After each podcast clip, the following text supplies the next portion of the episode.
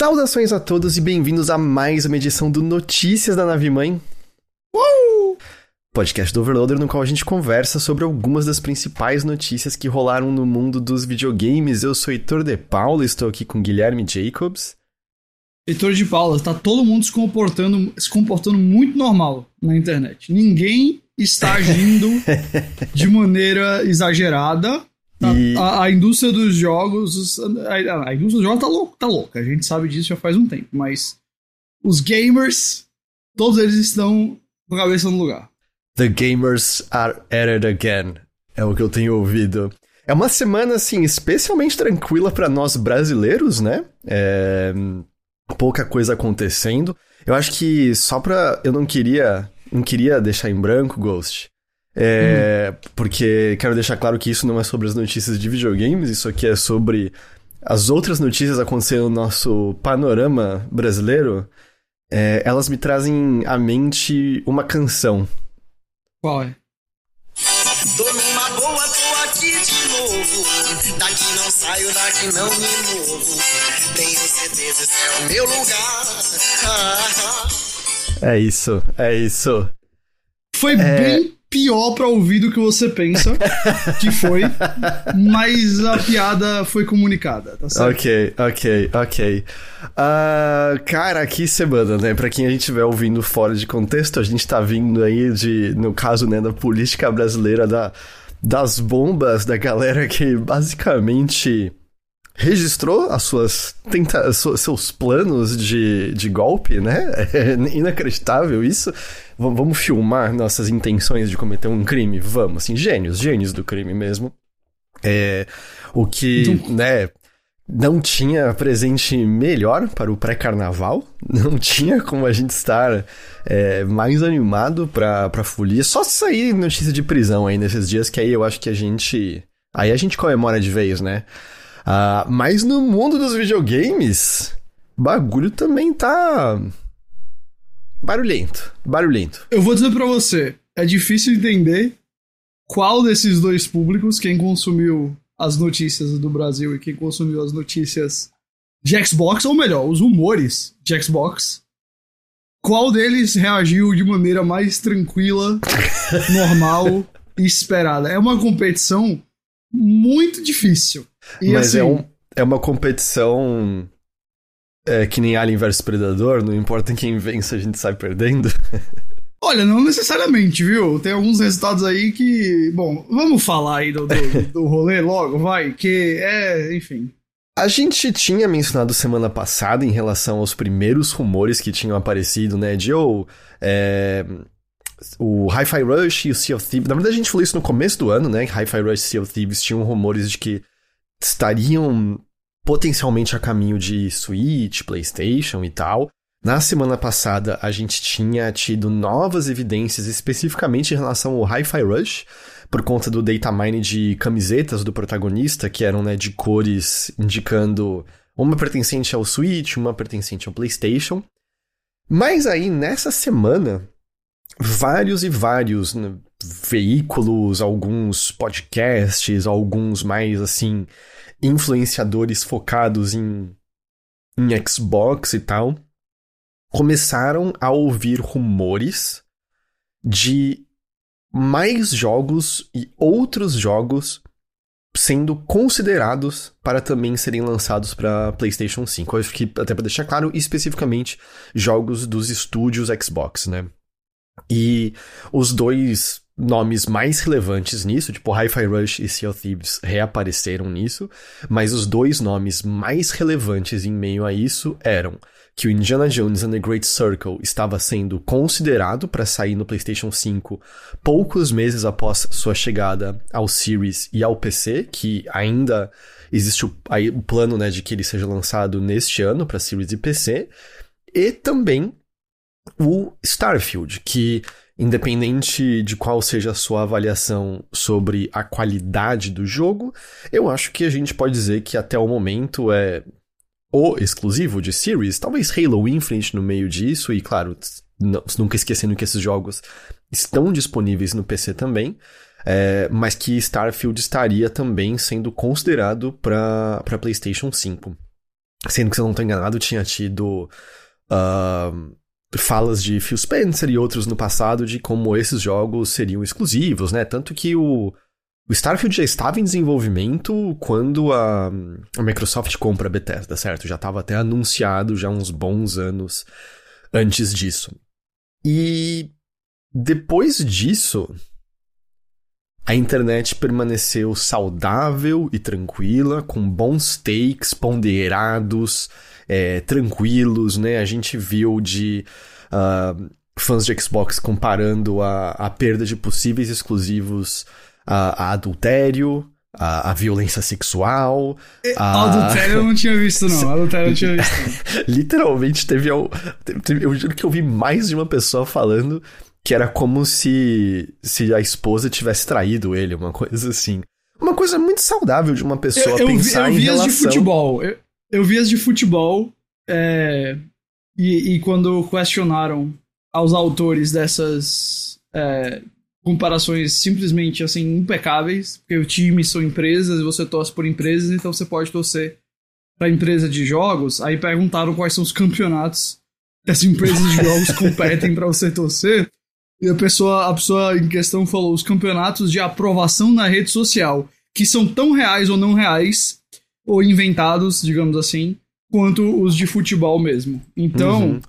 E, e, também ah. acho que a gente considera também muito saudável, né? Quando as pessoas têm a sua identidade inteira definida por um time de futebol. É um bagulho também inteiramente saudável Exato. e bom das pessoas terem. Exato. É, mas era.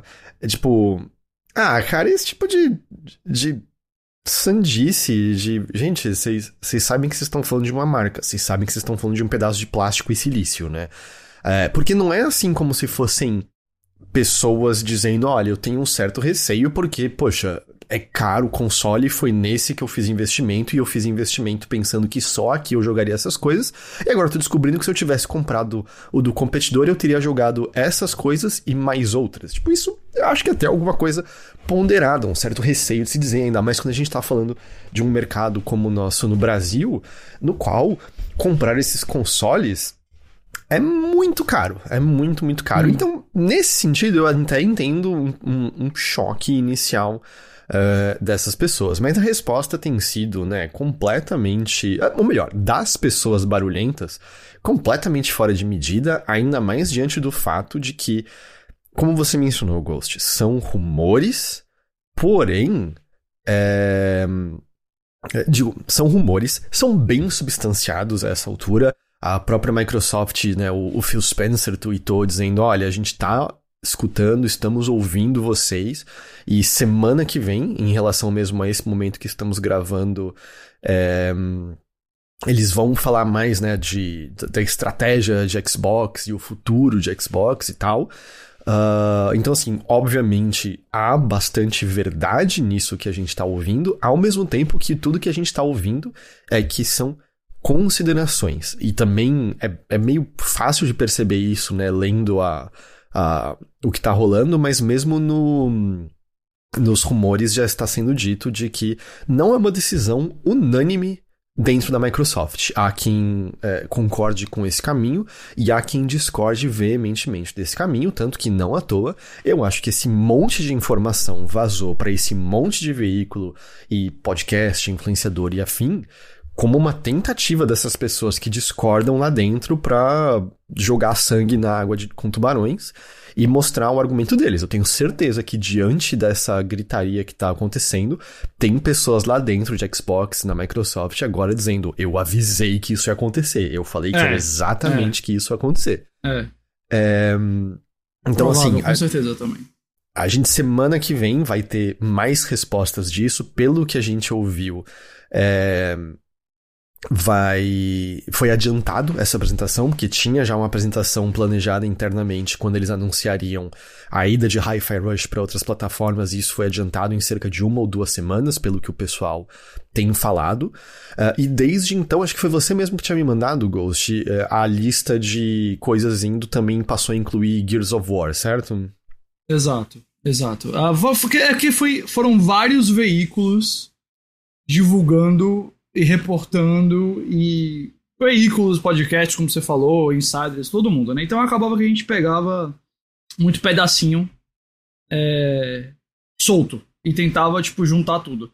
Eu, inclusive, cara, dizer para você que eu concordo 100% com o que você falou, que, tipo, é, isso está flutuando ali dentro, eu não acho que está resolvido, eu não acho que a Microsoft já tem esse plano definido. Eu imagino que até esse burburinho todo possa levar a algumas reconsiderações ou reavaliações de alguns pontos. É, eu, eu tenho curiosidade.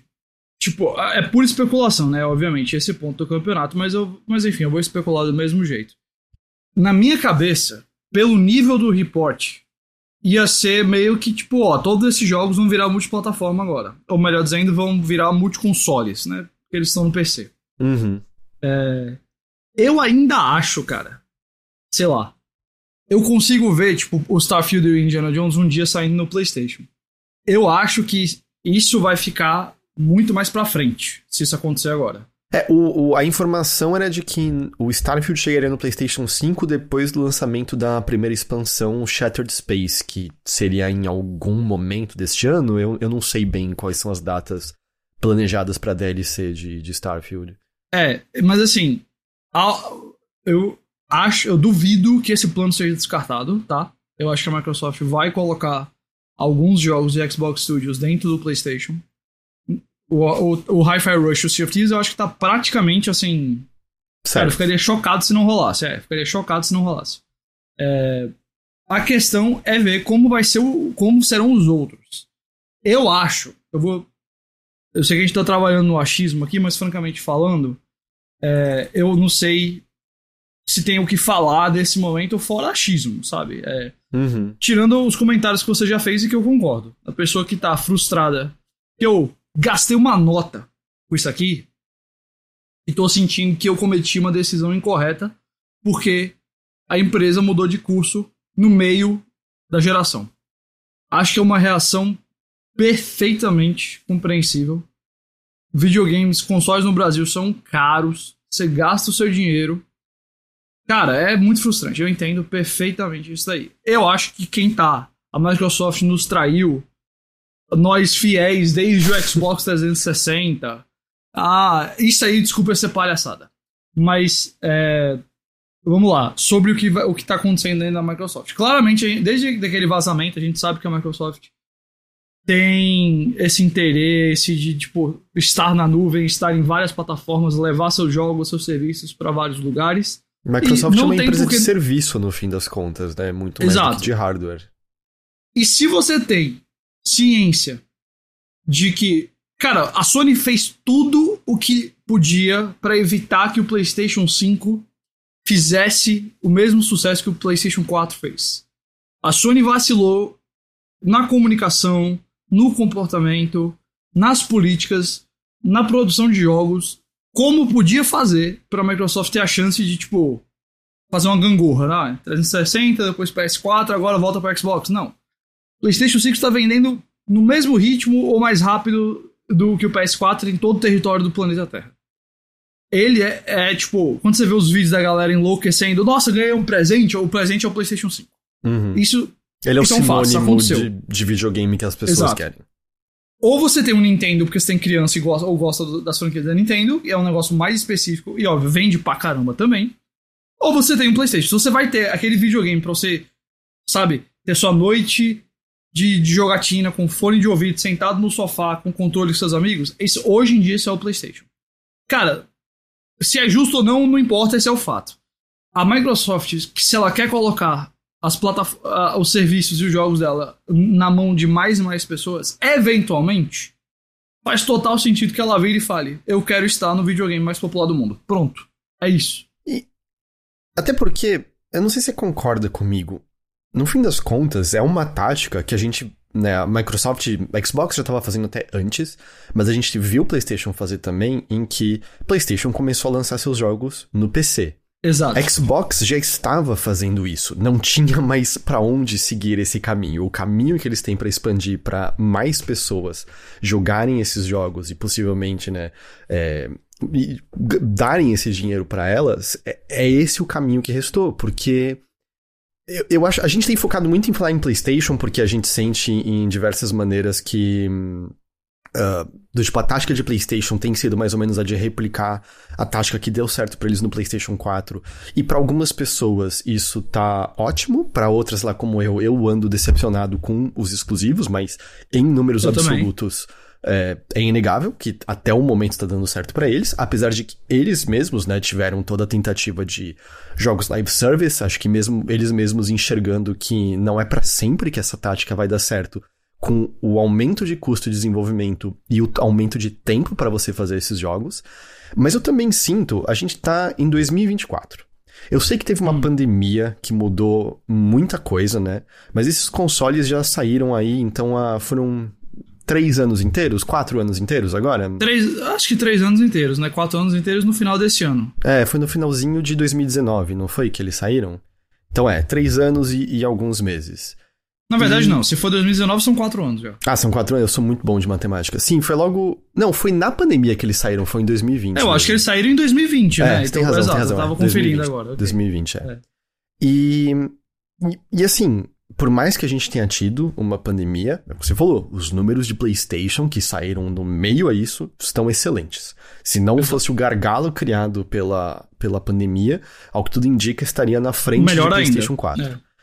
E ao mesmo Exato. tempo, eu acho que a Xbox lançou dois excelentes hardwares. Eu acho o Series X um excelente console, eu acho o Series S um excelente console. Eu acho que eles acertaram nisso tudo, eu acho que eles criaram um ecossistema com Game Pass de maneira muito boa. Assino todo mês, adoro. E não adiantou. Eles estão não. 3 para 1 atrás, pelo que a gente sabe. E, e isso não vai mudar com eles parados, porque, é, assim, ele é muito evidente é, para mim. Não é o lançamento do Indiana Jones que vai mudar isso. Não vai não mudar é. isso, porque além de tudo, Microsoft também tá sofrendo, perdão, a Xbox também sofre com algo que eu sinto que a gente fala, falava sobre isso tem uns anos no Notícias, que é os movimentos todos para eles né, fazerem as sementes crescerem nesse terreno estão lá. Só que o que vai faltar são os jogos. E fazer jogo não é uma ciência exata, é arte. E eu acho que, largamente, rolou essa barreira. Do tipo, eles não conseguiram, eles não têm essa, essa, esse grande jogo. Me, pra, me, pra mim é evidente que eles não estão felizes com os números alcançados por Starfield. É, eles falaram não, muito de 11 milhões de jogadores alcançados ali naquele lançamento com Game Pass e tudo mais. Hum, tudo bem, mas Quantas dessas pessoas permaneceram? Quantas pessoas ainda são assinantes do Game Pass depois disso? Quantas pessoas não assinaram e possivelmente caíram fora é, depois de um tempo?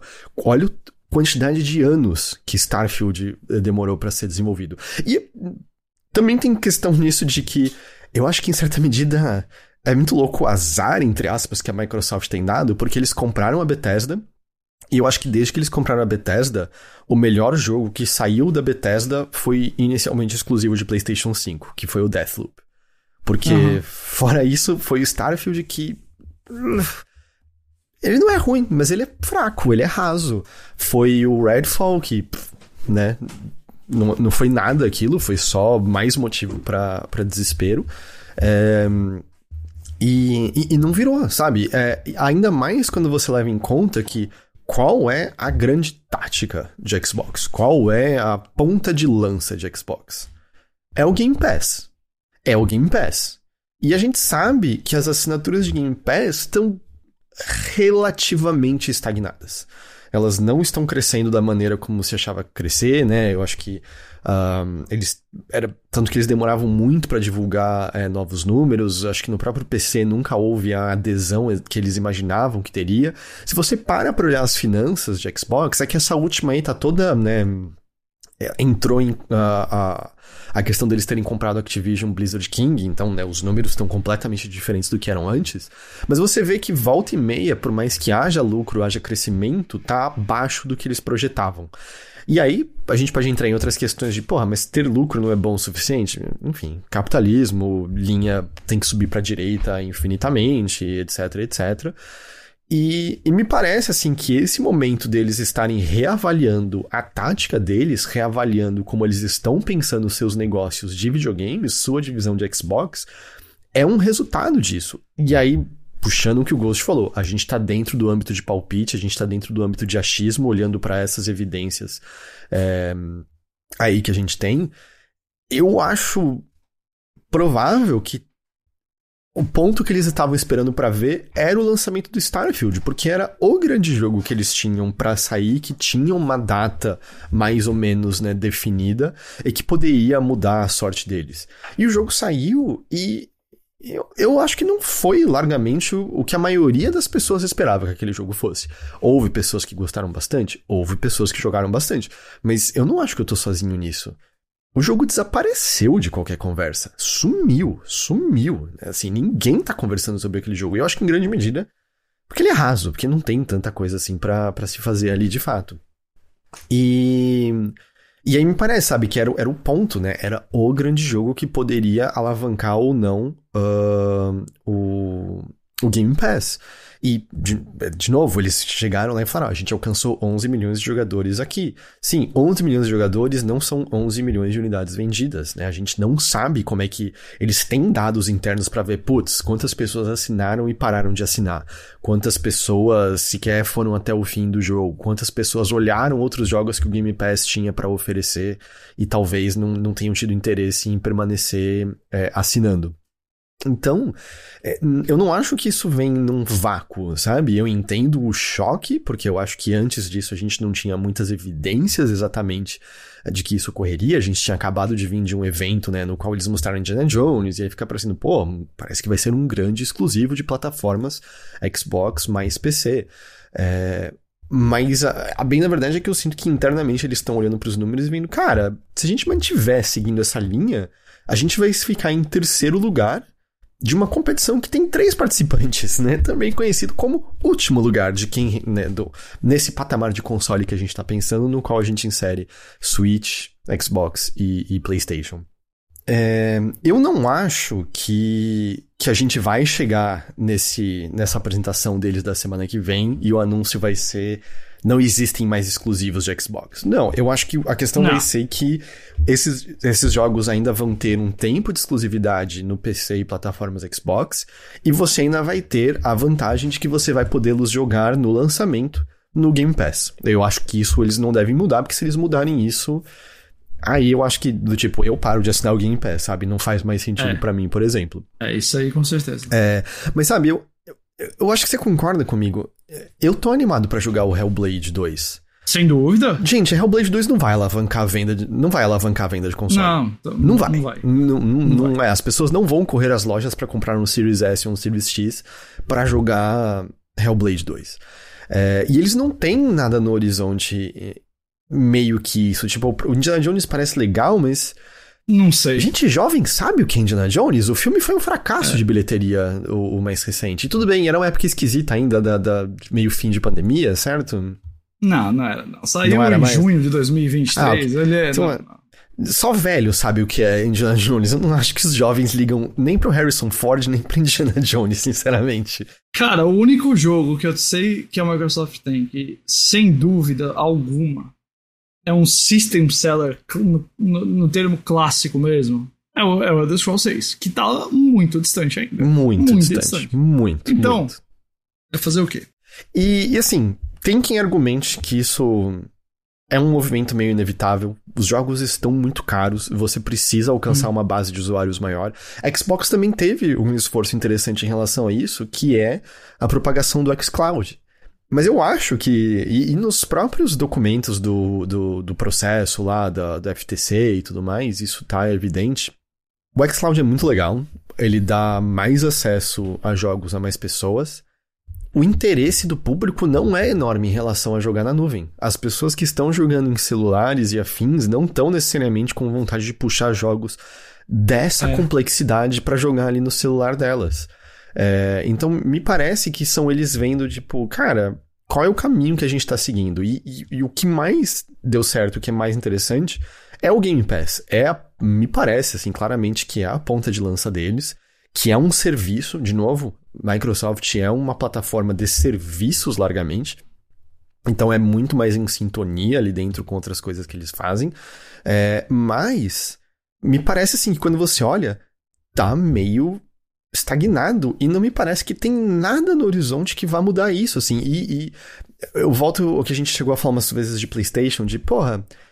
Eles, eles vão introduzir alguma 9P nessa, nessa geração? Porque aparentemente agora eles estão só voltando para as IPs estabelecidas meio que no geral na época do PlayStation 4. Agora já tá tendo rumor de remake do primeiro Uncharted.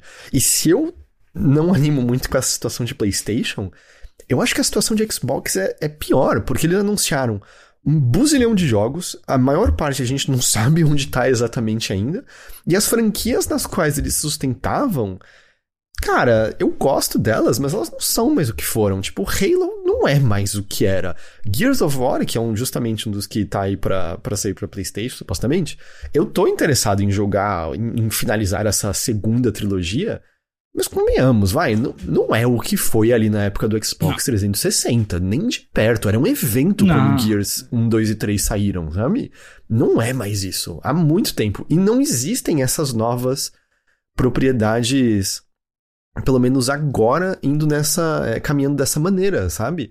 É, pelo menos não me parece dado que eles anunciaram, assim, e, e, dado que a gente viu desses anúncios até agora, especialmente quando volta e meia eles têm em mãos coisas como Redfall, tipo, e o, o, azar deles é engraçado, porque óbvio que Call of Duty vai permanecendo saudável por um tempo e no fim das contas é um jogo multiplataforma, mas existe uma, eu não sei se é ironia ou quase, sei lá, dá um pouco de pena que quando eles finalizam a compra o pior Call of Duty em termos de avaliação em, tipo, desde o Call of Duty 4 sai, tá ligado? É, é meio impressionante, assim, a, a sorte dos caras.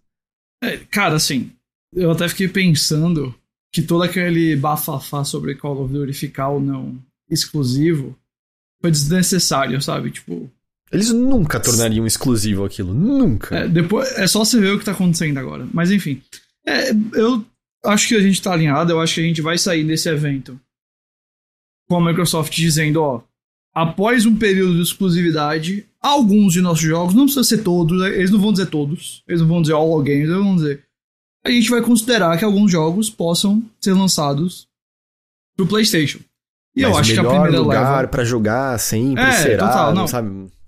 O, de, o resto todo vai ser né, é, Game Pass, tudo isso vai estar contínuo, contínuo no processo. E eles vão, tipo, dizer, olha, começa com Hi-Fi Rush, com esse daqui, o Sea of Thieves, e talvez umas coletâneas antigas de Gears of War, sabe? A trilogia 1, 2, 3, uma parada dessa. É... Então, cara, isso vai acontecer de um jeito, eu acho, muito mais leve do que os fãs estão. Sem dúvida. Os, é, é, mas, mas, mas. Abre uma porta e um precedente pro futuro. Por quê? Eles não vão fazer isso só com Hi-Fi Rush, só com Sea of Thieves e só com tipo jogo antigo. Eventualmente, vai ter que vir alguma coisa que eles pensem assim. As pessoas querem jogar e não jogaram porque não tem Xbox. E sabe? eu acho que vai ser o Starfield, porque Hi-Fi Rush e Sea of Thieves são pequenos e no caso do Sea of Thieves antigos demais para servir como um teste verdadeiro. Eu Exato. acho que esse teste você faz com Starfield e potencialmente o Indiana Jones, eu acho. Eu acho que essas são as duas melhores apostas. São jogos da Bethesda, são jogos que foram. O Starfield foi concebido, como você falou antes, da, da fusão. O Indiana Jones tinha um acordo de multiplataforma com a Bethesda antes da compra. E mais ainda, eu vou dizer o seguinte, cara. Eles vindo e dando certo. Olha, eu vou falar isso, pelo amor de Deus, não, não, não me entendam errado, tá? Daqui a, sei lá, 10 anos, eu consigo ver Starfield 2, sei lá, saindo no PlayStation simultaneamente. Até porque daqui a 10 certo. anos a gente nem sabe o que, que são consoles, exato. plataformas. Se é que vai existir um console da Xbox, exato. Enfim, eu vou ter os 10 anos como. Você entendeu, né? Só um. Uhum. um Uma medida de tempo distante. No... Exato. Dando certo, no futuro, pode-se haver um lançamento grande Xbox Studio saindo simultaneamente no PlayStation. Pode. Não quer dizer que vai, mas pode. Isso ele, a Microsoft vai testar as águas agora para ver até onde ela vai levar isso. E a outra coisa é, e aí eu acho que isso, eu diria para você, uh, ficarei chocado se não acontecer. Um dia a Microsoft vai querer, ela já pensa em um dia ela vai querer colocar o Xbox Game Pass, seja lá como é que ele vai chamar, dentro do PlayStation. É, isso eu acho mais difícil. Cara, se eles. Veja, eu entendo. Eu mais difícil é. Se você quer saber se é mais difícil ou mais fácil, também acho que é. Mas o que é que traz assinante pro Game Pass? É usuário de console. E tá estagnado porque não tem mais usuário de Xbox para assinar esse negócio. É que Pode ser que seja outra versão do Game Pass, Isso, pode ser, isso mas sim, eu acho isso que sim. Do tipo, ah, Xbox, é, tipo, Game Pass, Lite, que só É, tem o- os exclusivos de Xbox. Porque a questão de, de jogos terceiros, aí você começa a competir com os próprios serviços Não, da, da 100%. Sony, né, de Plus. E também tem que lembrar que a Microsoft gasta dinheiro pra para os jogos estarem no serviço e estando no PlayStation eles perderiam 30% Cara, dessa fatia ali. Então não é uma coisa tão Total, simples assim. total. Mas alguma versão desse serviço eles precisam levar pra outros lugares. E aí eles têm que se virar pra ver como é que vai ser isso daí, sabe? Tipo, assim, é, tipo o, apesar de ser o mesmo Game Pass, né, o Game Pass do PC já é. Nem chama Xbox, é PC Game Pass. Uhum. Então, tipo, eles podem só trazer outra versão do Game Pass. Olha, é tipo, real, assim. Vai ser diferente. Provavelmente vai ter uma biblioteca bem menos interessante. Tudo isso daí. Mas, eventualmente, isso vai ter que acontecer, cara. Porque, se ele. O- dependendo, claro, também deles quererem apostar mais e mais nisso daí. Porque PC, cara, PC show, PC é bom, é legal. PC E nunca vai PC ser um negócio. É, PC é terreno de, de Microsoft, no fim das contas, também. né? É, Exato. E PC é um negócio assim que, tipo. O público que tá no PlayStation, que é o público que não tá consumindo Xbox, esse público não vai pro PC. Esse é um público ultra casual, é um público que, tipo, se for comprar outra plataforma, é um Nintendo Switch, pra jogar com os filhos e tudo mais. PC pra montar é mais caro, o rolê é outro, a gente sabe que são coisas de décadas e décadas. PC é maravilhoso. Sinto muita falta de um PC muito bom. Mas não é o PC que vai mudar nada, sabe, pra Microsoft. Então, pra onde eles vão levar o Game Pass mais pra frente? Aí eles têm duas questões. Uma é a da, da nuvem, que você já falou, de botar o Game Pass na nuvem em tudo que é celular, PC fraco, é, TV do planeta Terra, e ver se rola. Eu acho que o- a ideia de que a nuvem é o futuro dos videogames, a gente já pode começar a descartar essa ideia. Tipo, eu sei que é, as Não é o internets futuro imediato e talvez nem a médio prazo, né?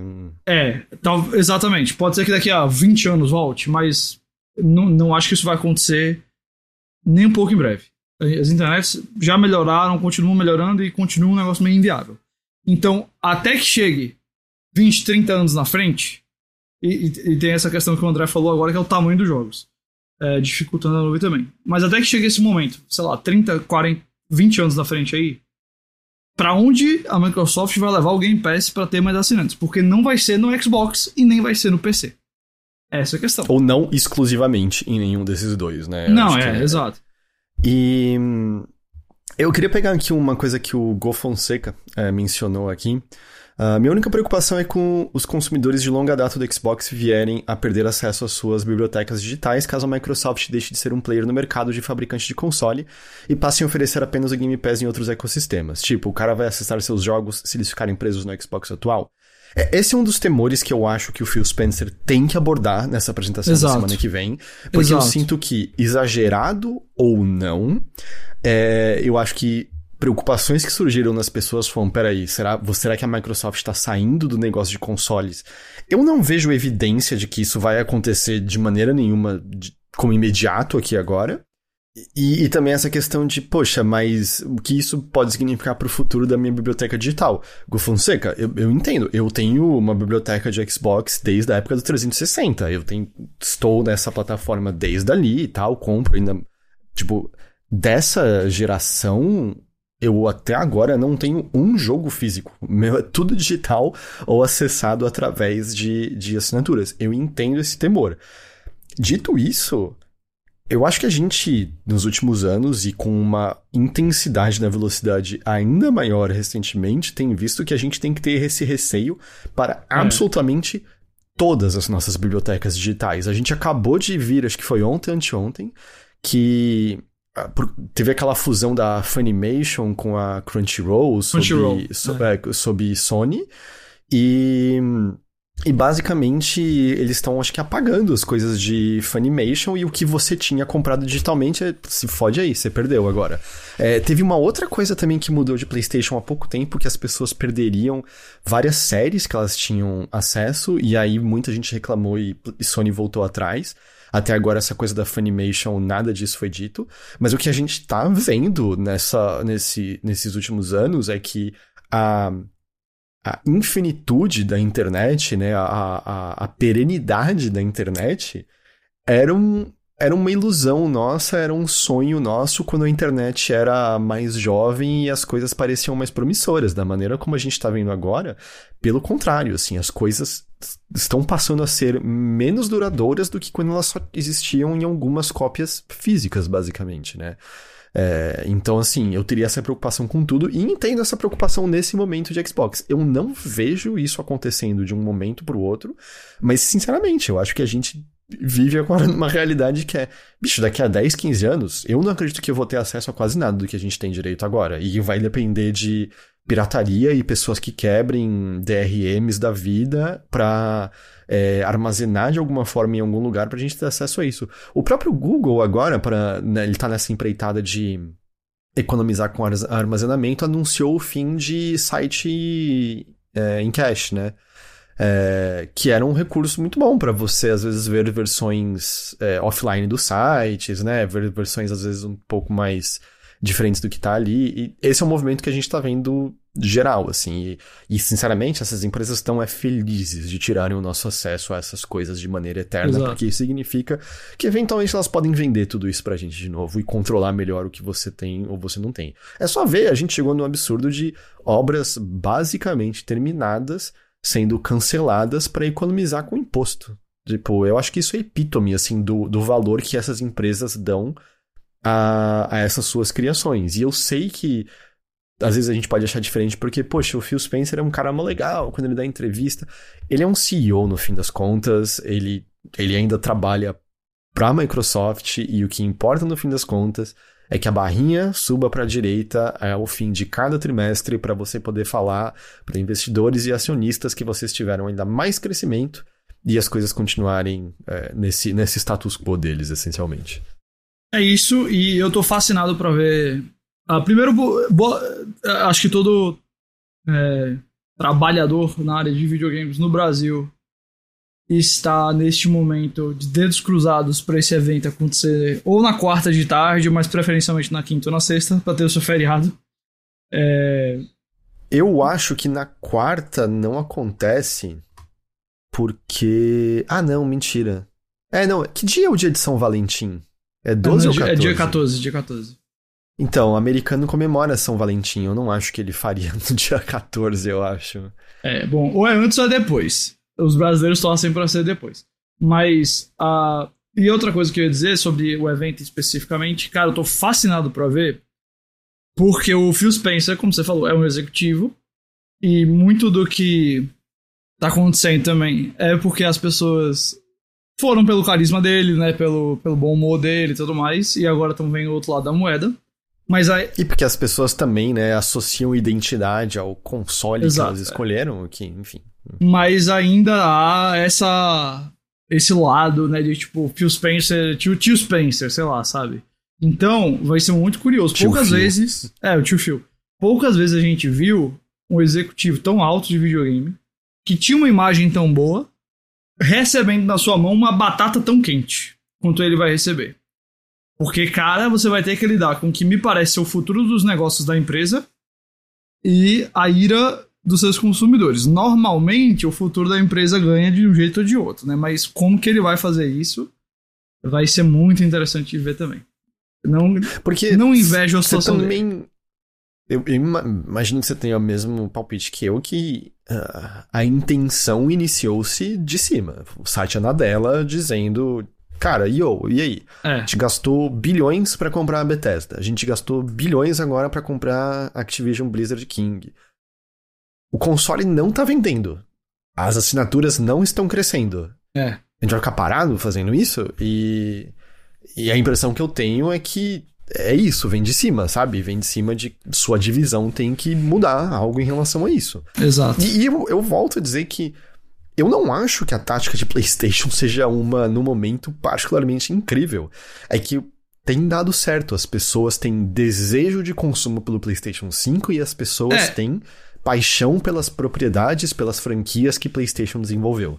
É, eu Exato. acho que esse é o, é o trunfo que eles. E, e assim, mas eu ainda acho que é um trunfo no qual eles estão surfando, porque isso foi criado na geração passada. Eles é, não mas é um fizeram trunfo coisas. que eles podem surfar porque o- quem é que vai bater contra eles nesse momento? O que é que vai acontecer contra eles nesse momento, sabe? É, é que eu acho que nada disso dura pra sempre, certo? A gente tava falando agora há pouco. Houve um momento no qual Gears e Halo eram das maiores coisas do mundo. Mas eventualmente a onda quebra na praia, sabe? É, é, mas não é pra então, sempre. é, isso eu, eu, acho que você tá certo, mas eu também acho que a situação não é tão precária assim, sabe? Tipo, eu já teve o Homem-Aranha, é, sucesso tremendo pra eles. Eu sei que não é PlayStation, mas vai ter o Final Fantasy agora, que vai trazer uma ideia de tipo, é no PlayStation que esse jogo tá acontecendo, pra, especialmente pra quem tem PlayStation, é uma marca muito histórica, muito forte. É, ano que vem vem o Death Stranding e o Wolverine, então eu não sei também. Eu entendo que, tipo, o Homem-Aranha começou na, na geração passada, o Death Stranding também, o Final Fantasy há muitos e muitos anos, mas. E, e, tipo, beleza, o Horizon e o God of War foram jogos entre plataformas, né? Entre gerações. Mas, cara, eu, eu acho que, tipo. Por mais que, de fato, as, as, as sementes desse sucesso todo da Sony tenham sido plantadas no PS4, acho que a Sony tá fazendo, por enquanto, o que, ele- o que ela precisa para aguar essas sementes. Eu também eu acho, só- como você, Uhum. esse começo de PS5 é muito menos interessante que o começo do PS4. Menos franquias, menos jogos, etc. Mas, em termos assim, de tipo, como que a audiência tá respondendo em vendas Tá e também dando certo. e também em, tipo, status do jogo dentro do, tipo, sei lá, do Zeitgeist. Cara, o Homem-Aranha é absurda a quantidade de gente que, tipo, eu, eu vejo falando desse jogo, brincando com esse jogo, que não tá dentro de, tipo, internet, sabe? Que é só normal. Sim, mas vamos, mas vamos lembrar que foi exclusivo de maiores vendas no PS4, né? O Homem-Aranha original. Total, mas é- o ponto é isso, assim, eles de fato não tá sendo um- uma. Criativamente falando, não tá muito interessante. Mas estrategicamente falando. Não, o que eu né? quero dizer é assim, tipo, da- das franquias que eles têm, em termos de vendas, as duas maiores, até onde eu me lembro, são justamente God of War e Homem-Aranha, entendeu? Uhum. É, do, do tipo, eu não. Outras coisas que eles forem fazer não devem alcançar exatamente os números de Homem-Aranha, a não ser que o cenário esteja muito diferente, porque, né, vão ter mais pessoas comprando PlayStation 5 e elas querem a novidade e não o jogo que já saiu há uns anos. É, né? o, o Neil Gaiman soltou essa semana, né? Que basicamente existe um The Last of Us 3 que. no- Nossa, chocante, né? Neil Ninguém- Gaiman? Oh, Neil perdão, perdão, o outro, Neil Druckmann. é, É, que tem um conceito pronto, é, né? ele, assim. ele sugeriu que eles tenham outra coisa antes, o que seria ótimo de ter um- uma nova franquia da Naughty Dog antes de qualquer outra coisa. É, mas. é, é, eventualmente vai ter um The Last of Us 3 se esse jogo sair ainda no PlayStation 5 e pega aí. Eu, eu suponho que eles vão tentar um timing do tipo. Sei lá, The Last of Us 2 vai ter duas temporadas na HBO, então pronto, depois da terceira temporada da série tem que sair The Last of Us 3. Cara, vai explodir esse negócio. É, só queria responder o Álvaro, que ele mencionou que Horizon Zero Dawn vendeu mais 20 milhões de unidades, estava no leak da Insomniac. Tá, eu tô falando acho que dos números oficiais, e vamos lembrar, é, Horizon tem... O número é um pouquinho inflado, porque hum, durante muito tempo o... Se bem que você tá falando do Zero Dawn, né? Não do... Como é o nome da continuação mesmo? Forbidden West. Porque, tipo, os números de Forbidden West são um pouquinho inflados por conta do bundle com PlayStation 5, que durante muito tempo você só conseguia comprar PlayStation 5 com o Forbidden West. Eu não sei. Não sei se foi o caso exatamente do, do, do Zero Dawn também. É, Mas pelo menos em números oficiais, é o Miranha que, que tá na frente, né? É isso, E- vai, então, semana que vem assim- vai ser fascinante. Fascinante. É, então. é- E assim, eu também não acho, não esperem. E Ghost já fez alusão a isso. Que a gente vai ter necessariamente todas as respostas já ultra definidas na semana que vem. Porque tem muitas coisas internas que com certeza a própria Microsoft tá olhando e montando estratégias em cima disso. Eu acho que eles estão olhando para as respostas das pessoas online sejam as, as mais exageradas, sejam as mais apenas, tipo, receosas, de, poxa, o que isso significa para o futuro da plataforma na qual eu escolhi investir, certo? E quando eu digo investir, eu não tô nem falando de investimento emocional, tô falando no sentido de, poxa, foi aqui que comprei todos os meus jogos, é aqui que meu catálogo digital inteiro tá, é aqui que eu formei rede de amigos com os quais eu jogo online, né? O que, que isso significa para o futuro disso daqui. É, isso, isso tem que pesar. E eles vão saber, né? Eu imagino que eles têm monitoramento para saber dizer se é só barulho muito alto de uma minoria ou se é um barulho considerável real que muda um pouco a decisão das coisas. Eu vi alguns receios também que eu acho que são muito fundamentados, que é se você faz os seus jogos saírem em plataformas terceiras, você diminui ainda mais o interesse das pessoas em comprar seu console. Se menos pessoas compram seu console, menos estúdios desenvolvem para o seu console. E por sua vez, menos pessoas assinam o Game Pass. Então você também pode fazer uma certa mudança que num primeiro momento vai te trazer mais dinheiro, porque tipo, ah, Starfield vai vender mais não sei quantas milhões de unidades no PlayStation 5, Hi-Fi Rush vai vender não sei mais quantas unidades no, no, no Switch e tudo mais. Mas pode ser que depois isso isso desaba, sabe? Você ganha esse dinheiro a mais inicial e depois você não sustenta porque o ecossistema foi meio destruído, você perdeu Exato. essa fidelidade de certos clientes. É um, não, é um problema grande que eles têm que lidar. Né? Totalmente. Isso aí é muito, um equilíbrio difícil de se ter.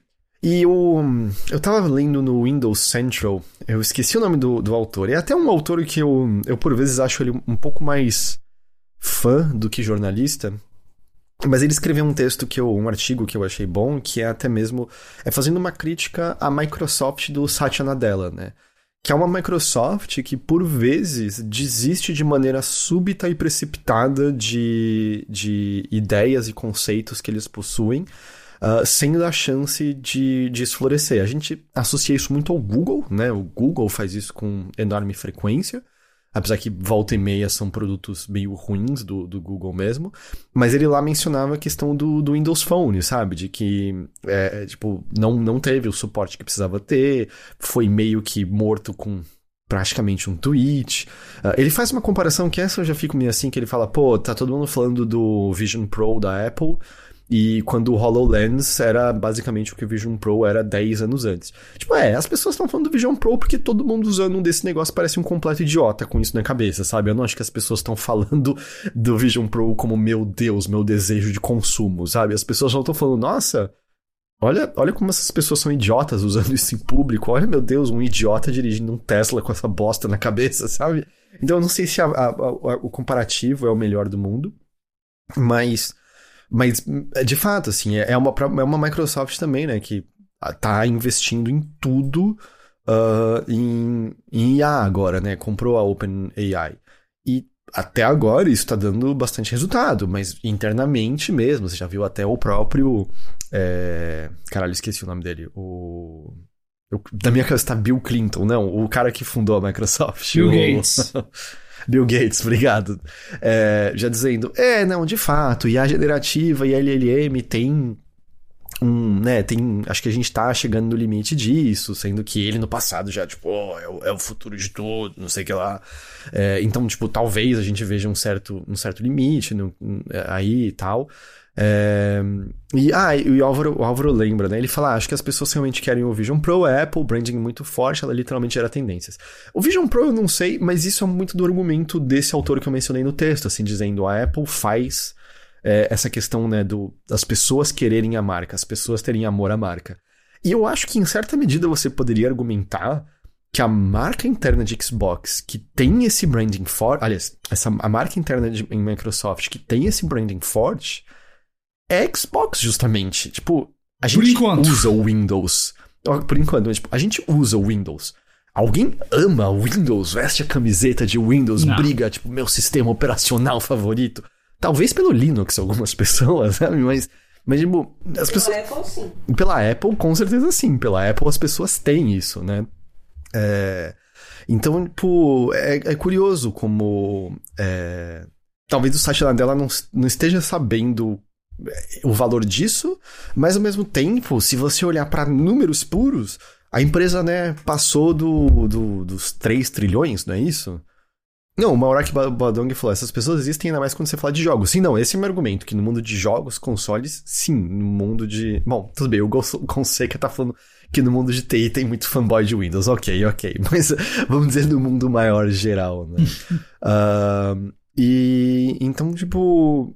Ao mesmo tempo, se você for olhar para números puros, né? Acho que foi isso, 3 trilhões que a empresa passou o que o Satya Nadella tá fazendo tá dando certo, aparentemente. Mas, de verdade, assim, tem, tem eu não sei se essas decisões ferem a marca Xbox também de uma maneira da qual é difícil às vezes se recuperar completamente, porém ao mesmo tempo é meio, tá, mas manter a marca como tá agora, tá dando certo? Depende do que você considera dar certo. Terceiro lugar de três competidores não é dar certo. É, então é. São. Acho que são todas questões que estão sendo pensadas e avaliadas ali dentro, e, e, a gente vai ter pelo menos uma pista disso na, na semana que vem. Eu acho que tudo fica um pouco ainda mais complicado pelo fato de que os jogos não estão aqui, né? A gente viu que eu acho que esse semestre inteiro o que a gente vai ter de exclusivo vai ser o Hellblade 2, mais nada, certo? A gente teve no ano passado o lançamento do. do. do Forza Horizon, não o. Aliás, não o Forza Horizon, o Motorsport que, cara, eu, eu acho que eu nunca vi um lançamento passar tão em branco assim, vindo de, de, de first party. Tipo, a impressão que eu tenho é que passou absolutamente em branco o negócio, assim, não houve atenção nenhuma dada àquilo. Então a ausência dos jogos nesse momento também piora um pouco a, a situação, né, de maneira geral. Enfim, boa sorte pro Phil Spencer. o Tautológico também lembrou, né, da questão do, do, do custo, né, que você tem para IA, e sim, né, esse é um outro fator também, né, de que existem os serviços, né, você paga para usar o ChatGPT 4, se eu não estou enganado, mas o custo para você fazer um pedido pro uma LLM é altíssimo, o custo energético é altíssimo, a gente já teve o Sam Altman falando que a gente teria que pensar em novas fontes de energia para poder alimentar essa, essa porcaria aí. Então é, é, um momento muito. É muito curioso, assim, em relação a tudo isso. Mas. Cara, é. Sei lá. É... Eu tô muito curioso como vai ser a apresentação, qual vai ser o tom dela, como que o Phil Spencer vai falar. Porque, por exemplo, eles não deram data exata e eles não deram o formato. Eu tava até me perguntando, tipo, será que Tipo, vai ser o Phil Spencer no Kinda Funny, conversando com o Greg Miller. Eu, eu imagino que Xbox, não vai ser ao vivo, eu acho que esse vai ser um. Um vídeo que eles vão soltar com um comentário travado e pronto, sabe? Uma vibe dessa. Ah, será? É, talvez. É porque, bom, não ao vivo o chat seria tóxico Exatamente. de uma maneira. Exatamente. É, seria insana, insana, insana. Mas eu tô muito curioso como, como vai ser isso. Assim, certamente lá dentro as coisas estão em é. empolvorosa. Mas ao mesmo tempo, sabe, eu acho que a gente. É... Estão torando no PowerPoint. a gente tem que também aceitar que a gente tá também, acho que, testemunhando um momento de mudança em como o Xbox pensa os seus negócios e que é mais uma das mudanças que a gente testemunha de tempos em tempos na indústria de videogames, certo? A gente fala constantemente do custo exponencial de desenvolvimento de jogos, do tempo necessário, da insustentabilidade de muitos deles, né? E, e quando a gente só fica falando dessas coisas, é meio. Eventualmente alguma mudança tem que acontecer em relação a isso. É, e me parece às vezes que isso é um pouco esse tipo de mudança. Tipo, estamos olhando para como os negócios estão e do jeito que tá, tá parado, tá estagnado. A barrinha não tá mudando, mesmo repetindo. Acho que eles têm acertado em tantas e tantas coisas. Eu adoro jogar no Series. Eu, porra, tô jogando Persona 3 Reload agora. Essencialmente eu paguei 50 reais pra jogar um lançamento que eu tô amando, sabe? Eu gosto do serviço, acho o serviço excelente. Mas quando você olha pro panorama geral e quando você olha pros números, é evidente que não tá sendo o, o, o home run, sabe? Que, que eu acho que internamente eles esperavam que isso seria. Hum. Sem dúvida. Sem dúvida alguma. Hum, sei lá, eu acho que é isso que a gente tem por. É, uma hora só na agora. Microsoft, eu acho que, acho que rendeu. a gente pode então, Ghost, para dois dos nossos assuntos favoritos. É, então. esse aqui é deprimente, por outras razões. Manda aí, o que aconteceu? Basicamente, a gente teve aquelas, sabe aquelas reuniões trimestrais que as empresas têm com acionistas? Pronto, teve a da Disney. E entre vários e vários anúncios que o Bob Iger fez, porque a, a água da privada tá batendo na bunda dele, é, ele anunciou que a Disney adquiriu uma parte da Epic por um bilhão e meio de dólares e vão trabalhar juntos no que eles chamam de né, uma nova experiência aí conectada com Fortnite. Basicamente, eles querem criar jogos expansivos abertos e universos de entretenimento conectados a Fortnite. Basicamente, novas experiências dentro da plataforma Fortnite. Não é muito diferente do o jogo Survival de Lego, por exemplo, que a gente teve recentemente. Que foi até literalmente, né, com uma, uma marca de fora da Epic, né, como é a Disney, por Exato. exemplo. A nota oficial, o Heitor escreveu aqui de uma maneira muito boa.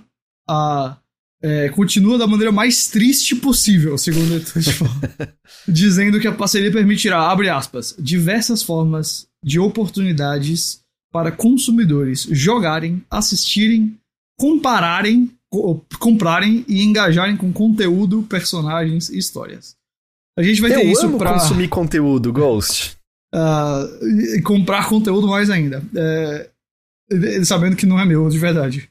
Mas, enfim, isso aí vai ser, claro, Disney uh, Animation, Disney Live Action, Star Wars, Marvel, Pixar e, claro, Avatar. É, mas basicamente, o que, né, eles...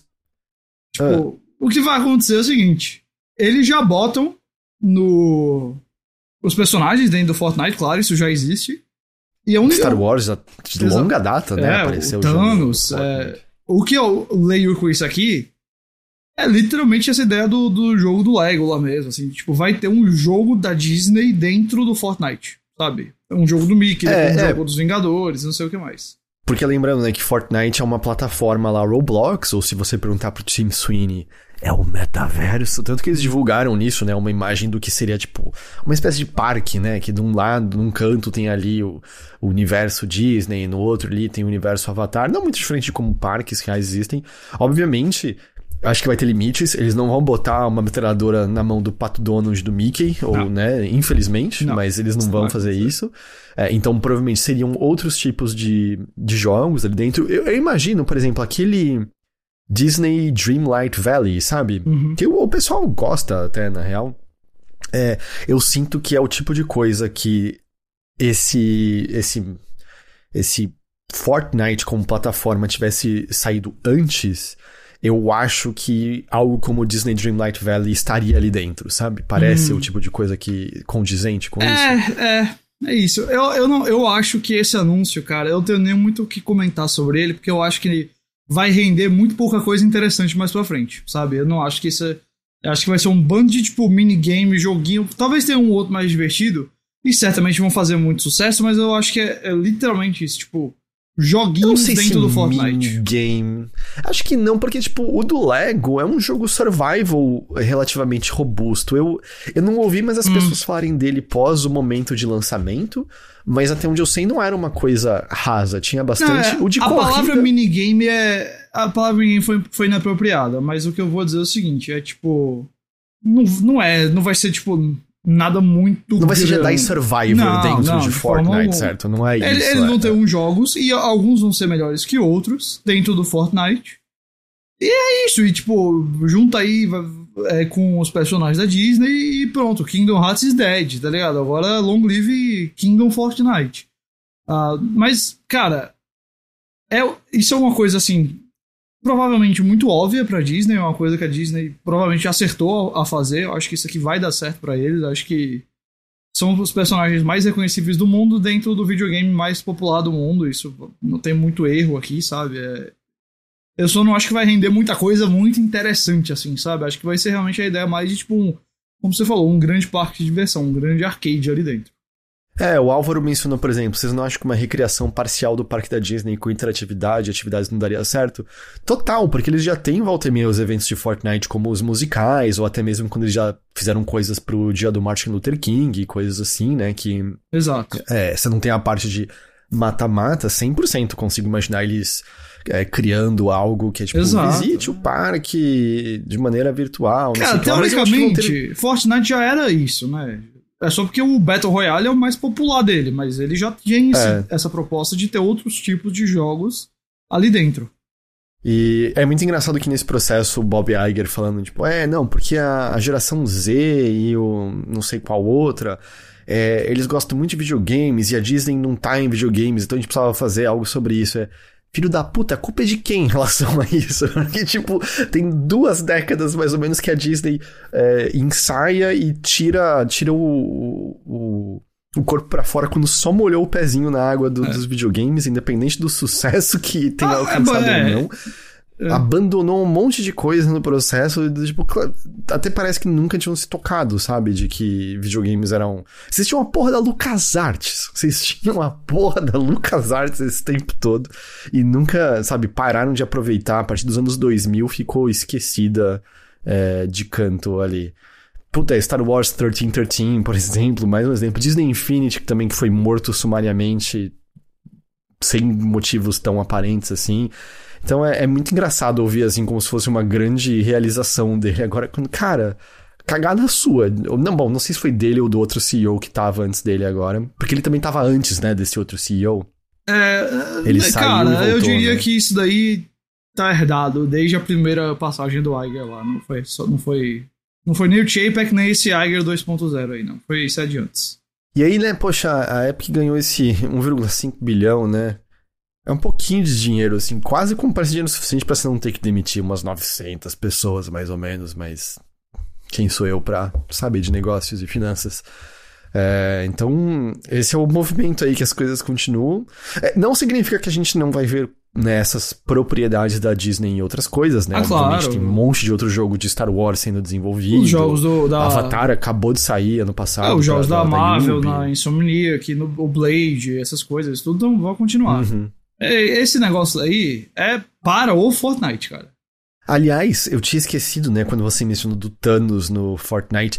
É verdade, eu acho que a história principal deles foi toda envolvendo o Thanos em certo momento. Ele era o grande vilão da temporada. O Galactus era. era. o grande vilão da temporada, não era um lance assim? Eu lembro, eu tenho na minha é. cabeça do Thanos mesmo. Eu lembro que o do Thanos do tinha Thanos. sido mais do que só colocar ele lá. Pode ser que o Galactus também tenha feito alguma coisa. Eu, eu acho que não foi quando o Galactus chegou e ele rompeu a realidade, foi quando eles entraram num novo momento da história. Irmão, eu vou dizer pra você.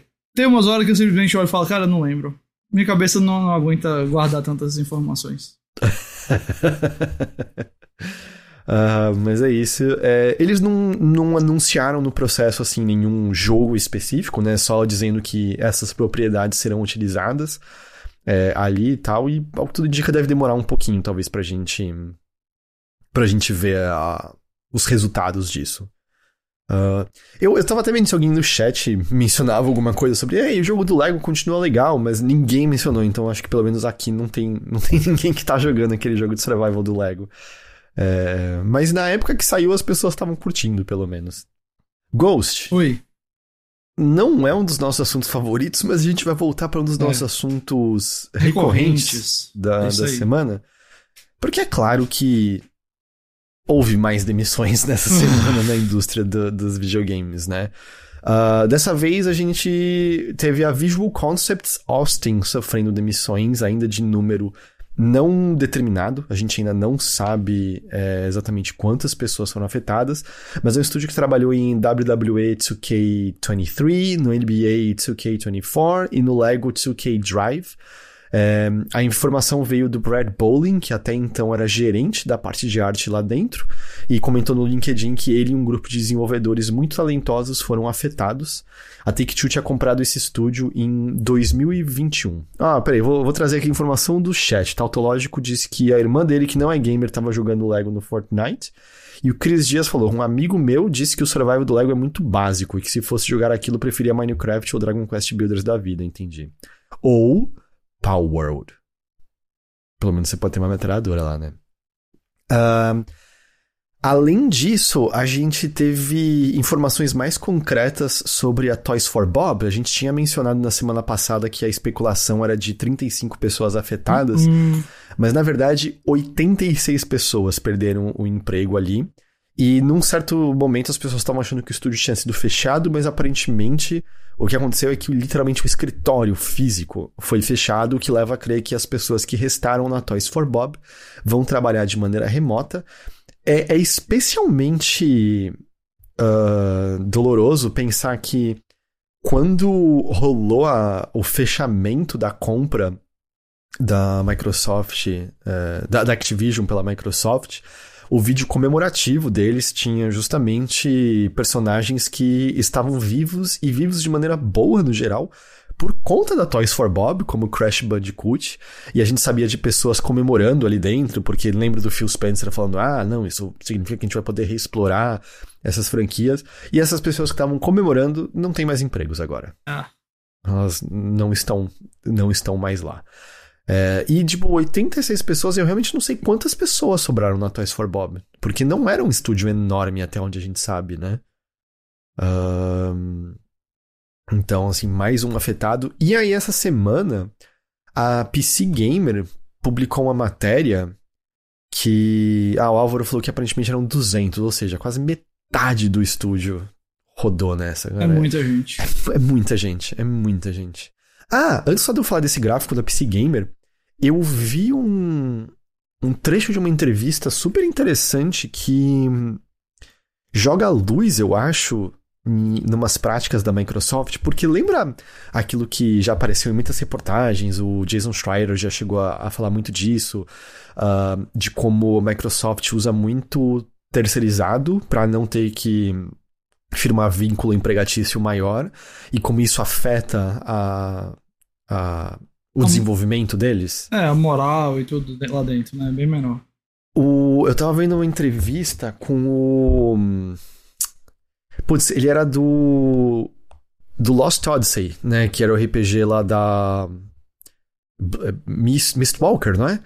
Uh, que foi exclusivo de Xbox 360 durante muito tempo, o estúdio do Hironobu Sakaguchi. Se eu não estou enganado, é, é esse o estúdio.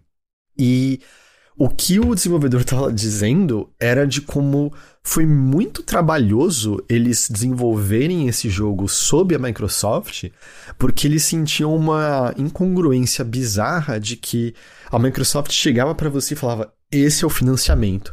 E era muito dinheiro, só que a Microsoft determinava o número de cabeças que você podia contratar.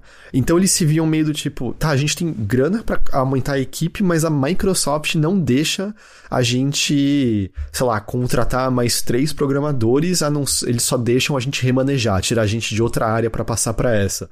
E que isso teria sido um pesadelo no desenvolvimento, ao ponto de que eles é, fundaram uma nova empresa uh, e isso que era tipo uma empresa só no papel, para poder dizer que tinha mais uma empresa e com isso ter o direito de contratar mais pessoas para para poder suprir essa falta na área de desenvolvimento.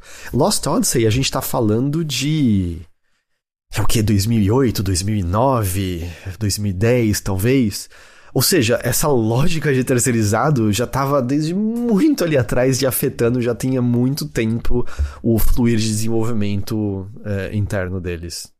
Mas enfim, o que eu estava indo mencionar é que a PC Gamer fez um gráfico comparando o número de pessoas demitidas é, ano após ano, né? E aí, é claro, de maneira visual, é, mostrando desde o início de 2023 até agora, graficamente, o, o número de pessoas afetadas.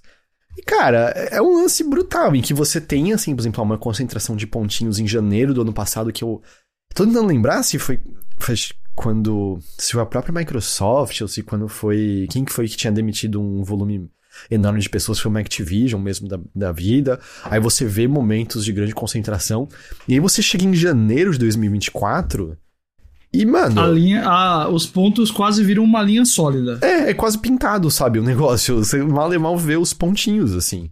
É, porque o número, né, a, a, densidade, o volume de demissões aqui. E quando você vê de maneira visual, assim, eu acho que fica ainda mais impactante, sabe? O, o, o, E aí eles também pegaram, né, declarações de pessoas e você está vendo pessoas da indústria relatando aquilo que a gente chegou a conversar na semana passada, só meio de de maneira.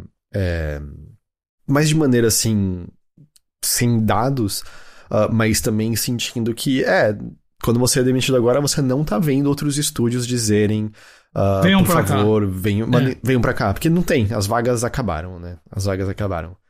É, Cris Dias mandou uma piada aqui que. Boa, Isso aí essa é, foi tá boa. jogando Persona 3. Mas essa aí tá no Persona 3 Reload, pelo que eu me lembro.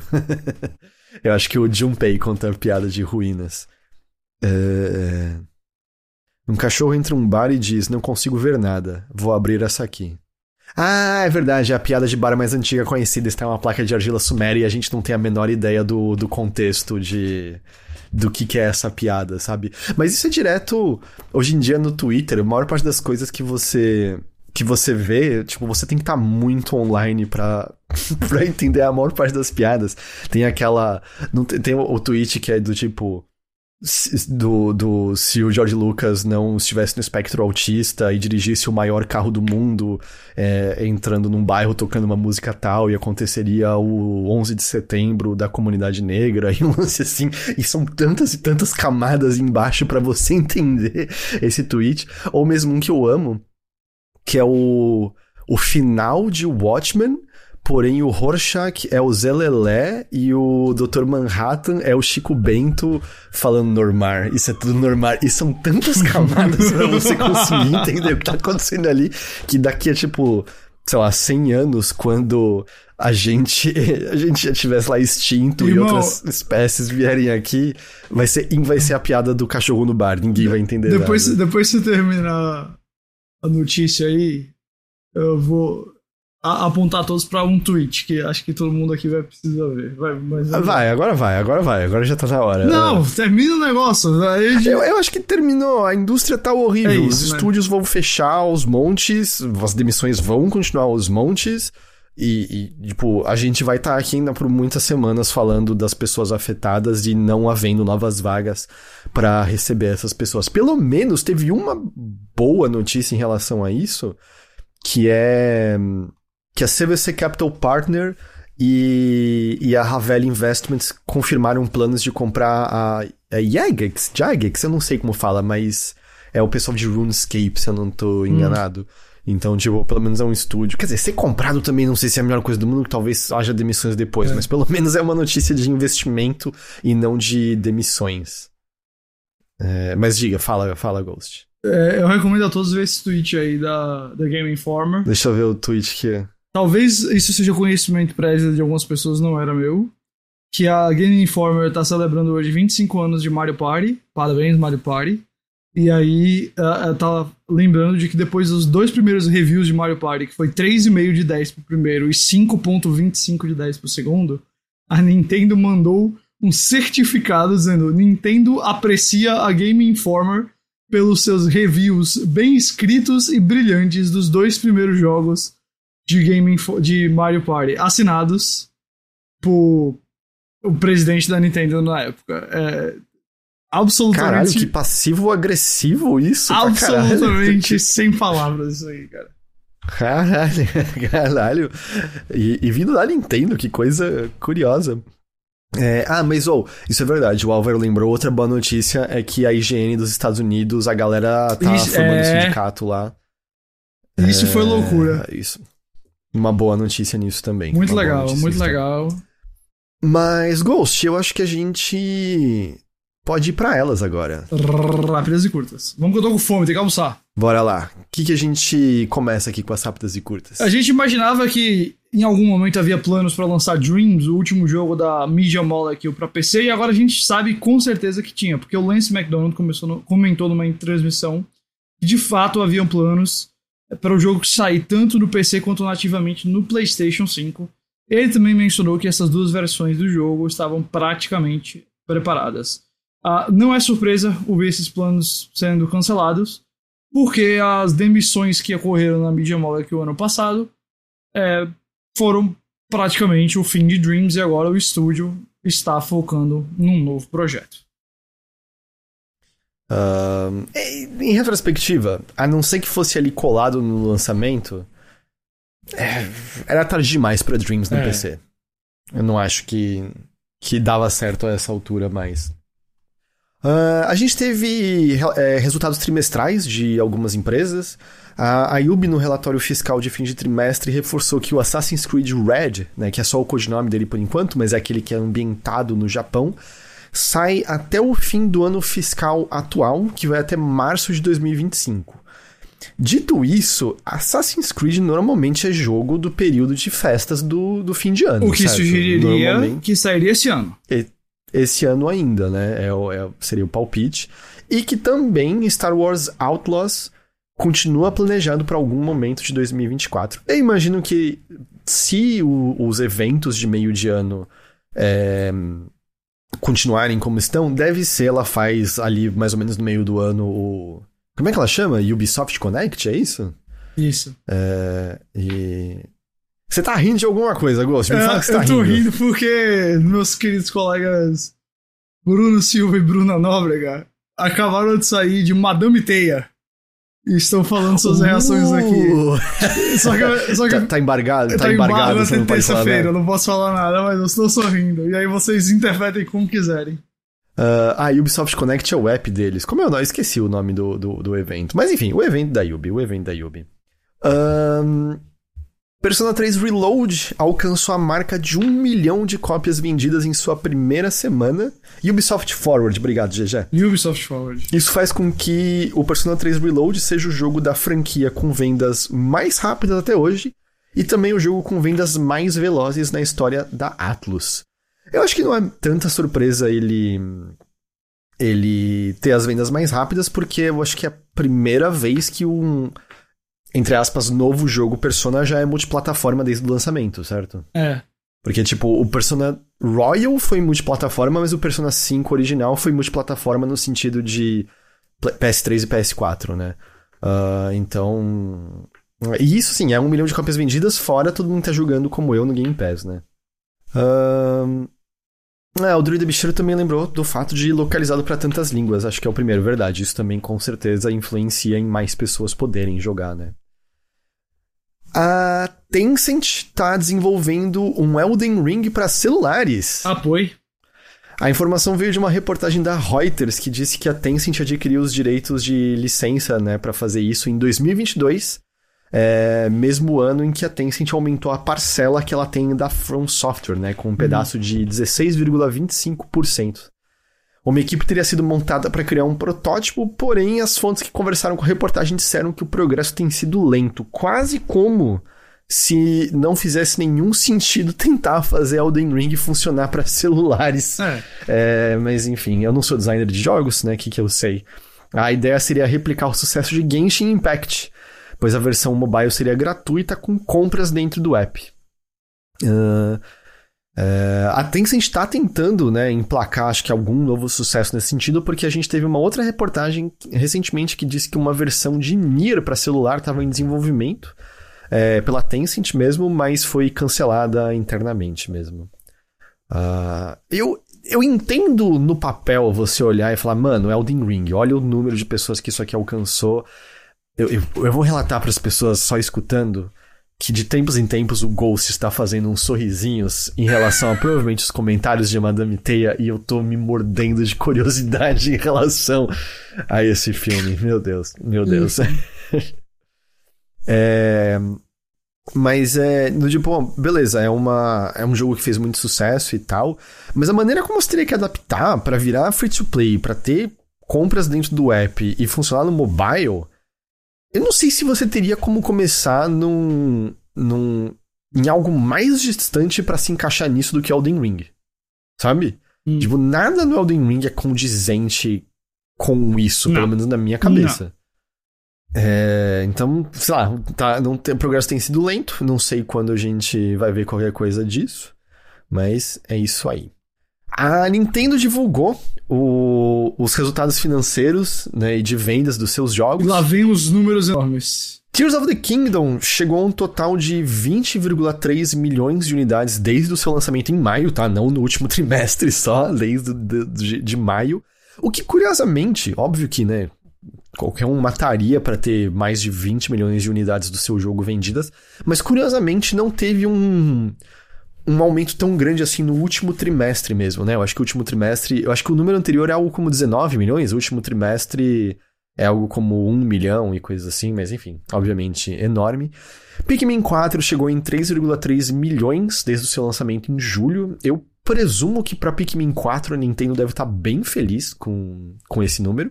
E o remake do Super Mario RPG chegou em 3,14 milhões de unidades vendidas, que também me soa como excelente para Super Mario RPG.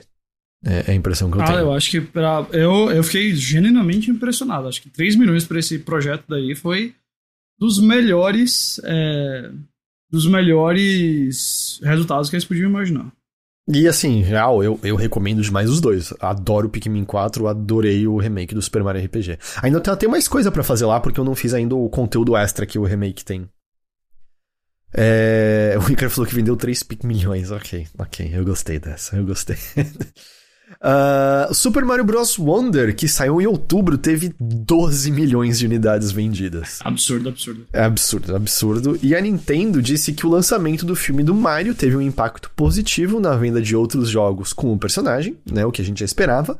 O Mario Kart 8 Deluxe, por exemplo, teve mais é, 6,79 milhões de unidades vendidas nesse período, né, desde o lançamento do filme, não no último trimestre também chegando a um total de 60,6 milhões de unidades vendidas. Sempre lembrando que isso não contabiliza o número do Mario Kart 8 normal no Wii U, que eram mais 8 milhões, eu acho, alguma coisa assim. É, é, é, é insano, assim, a, a, quantidade de pessoas. Você tem Mario Kart 8 Deluxe no Switch, Ghost? Não, não tenho Mario Kart 8 Deluxe no Switch. Eu também não. Eu também não tenho. Eu, eu sou. Às vezes eu acho que nós dois estamos sozinhos no mundo. Em minha defesa, eu joguei muito no Wii U. Aí eu não senti necessidade. Eu joguei no Wii U, mas não vou dizer de... a palavra joguei muito. Eu, eu joguei no Switch uma vez que eu fiquei com ele emprestado. Então eu joguei ao fim de semana, assim e tal, mas é isso aí. Mas é claro, eu sei que o que todo mundo quer de verdade saber aqui. Luigi's Mansion 3 subiu mais um pouco e agora está em 13,98 milhões de unidades vendidas.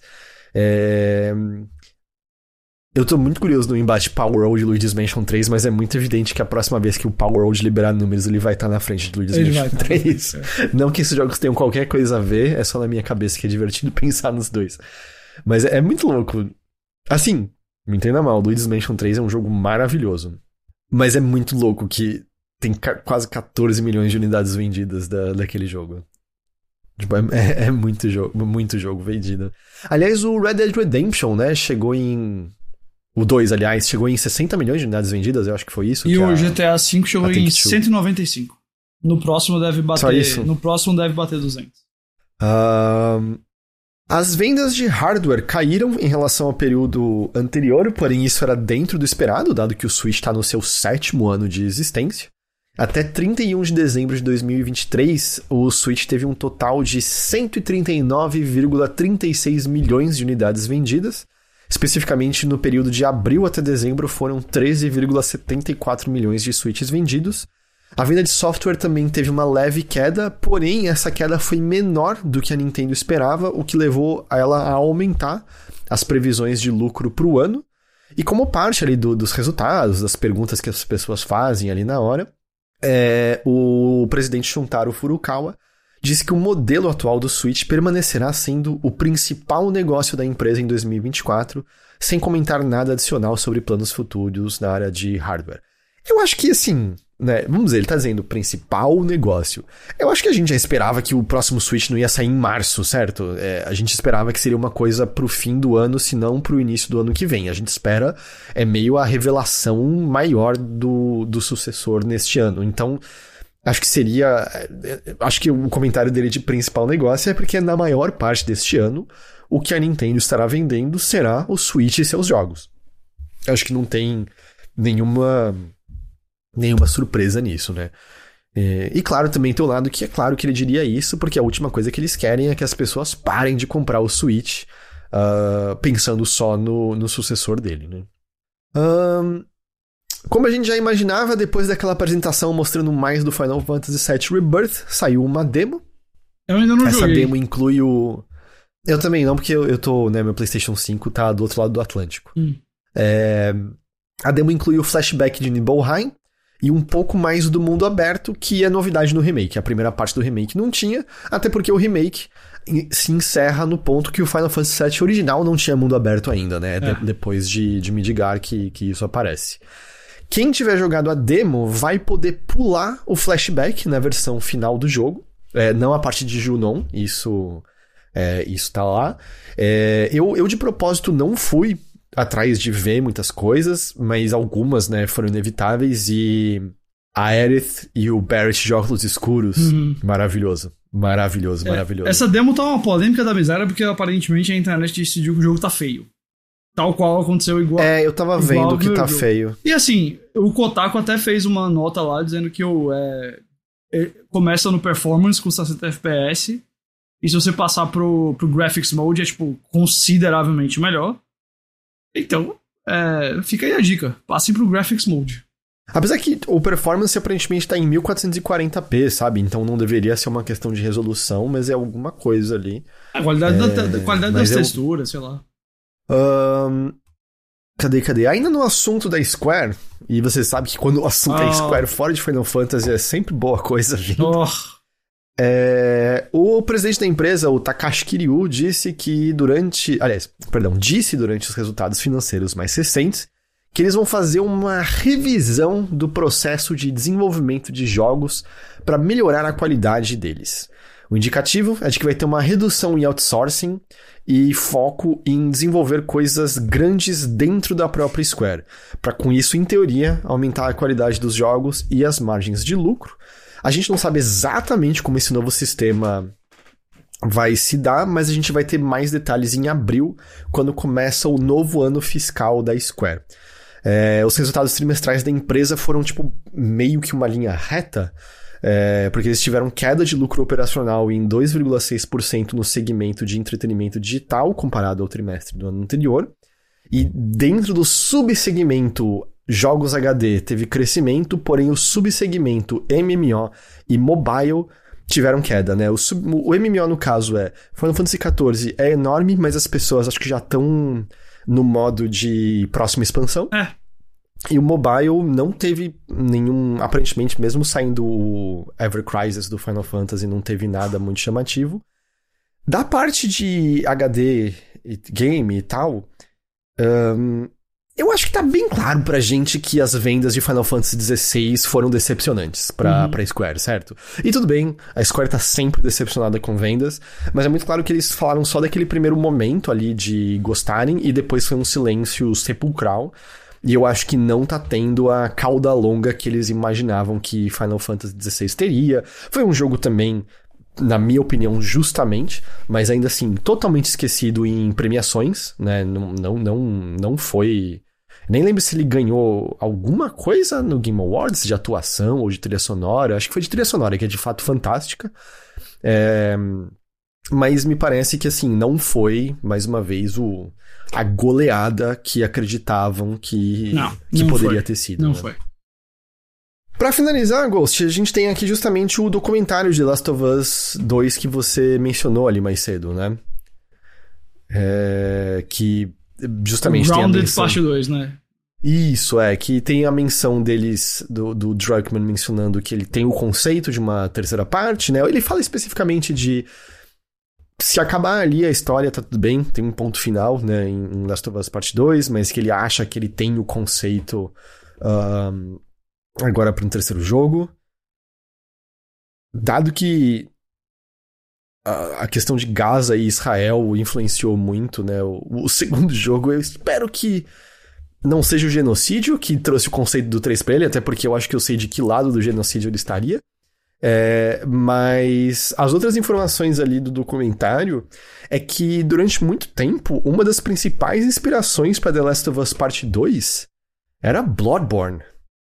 E que seria até mesmo, pelo que eu entendi, uma coisa mais de exploração, um pouco mais aberta e coisas assim. E. Bloodborne é um baita eu- jogo. Então, parabéns. Boa escolha. É, a Sony não acha, aparentemente, né? Tipo, é, tipo, curiosamente, a Sony não parece concordar com isso por algum motivo. Todo mundo discorda da Sony? Todo mundo discorda da Sony, mas a Sony não, não liga nesse tanto.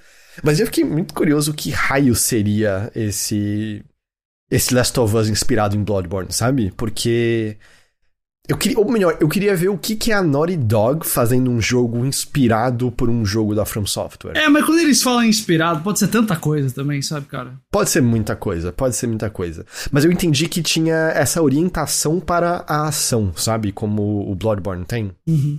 Entende? E a outra coisa, né? E eu acho que a gente sabia já de muito disso, mas a Laura Bailey, a atriz que especificamente deu voz à Abby, né, não o rosto da Abby, falou ali da questão de ameaças que ela recebeu na época. Mais uma vez, a gente tava falando das pessoas reagindo de maneira Ah. muito saudável, né? a- É, a mudança pois de é, Xbox. todo mundo normal na internet. Teve. É, tudo, as pessoas reagindo de maneira muito normal e saudável em relação a personagens fictícios e culpando a atriz de uma personagem fictícia pelo que ocorre com outro personagem fictício. E que as ameaças não se limitaram apenas a ela, mas também ao bebê dela. O bebê nasceu durante o desenvolvimento de The Last of Us. E ela entrava na internet e tinham pessoas ameaçando ela e um bebê, assim, é...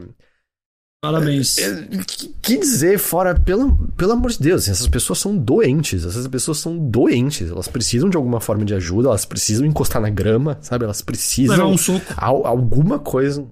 Isso também, é, eu acho que isso seria bastante bom. Aí- Não sei se pra elas, mas Eu, eu, pra quem eu, der o soco, com certeza gostar. seria delicioso. Eu, eu adoraria dar esse soco. Mas o nível, assim. E, e- e tudo bem, não é uma coisa nova, né? Eu, eu gosto sempre de lembrar que quando Arthur Conan Doyle matou Sherlock Holmes, as pessoas ficaram ensandecidas, mandando cartas, reclamando, ao ponto de que ele teve que reclamar. ah, Ele teve que reclamar. Ele teve que ressuscitar o Sherlock Holmes nas suas obras, né? Então, as pessoas se perdendo na, na, no limiar entre as suas vidas e vidas fictícias ocorre de longa data, mas não que isso nem minimamente justifique ameaça de morte para qualquer pessoa e especialmente para um bebê, certo? Assim, é, é insano, absolutamente insano. É, eu, eu queria só. O Álvaro botou aqui, eu não tinha colocado na pauta, o lance de que a FTC apresentou uma reclamação no tribunal por conta do lance de que a Activision teria descu- descumprindo algo que ela tinha prometido, que era da Activision Blizzard funcionar como uma, uma parcela mais independente, porque as demissões em massa que a Microsoft teria feito seriam evidências dessa integração.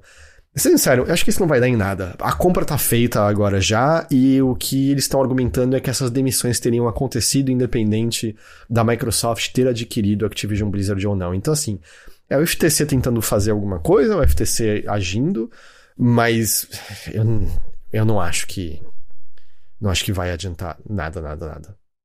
É, o Tautológico falou, atrizes de novela que faziam vilãs sendo xingadas nas ruas aqui no Brasil, sempre teve isso também. Uhum. A atriz da Skyler de Breaking Bad, Foi as outra, pessoas é. odeiam ela quando é, tipo, é a personagem, gente. E outra, né? Ela é a sensata da porra da série em muitos momentos. É, é só o quanto que as pessoas não entendem que você não deveria se inspirar no exemplo de Walter White, mas enfim.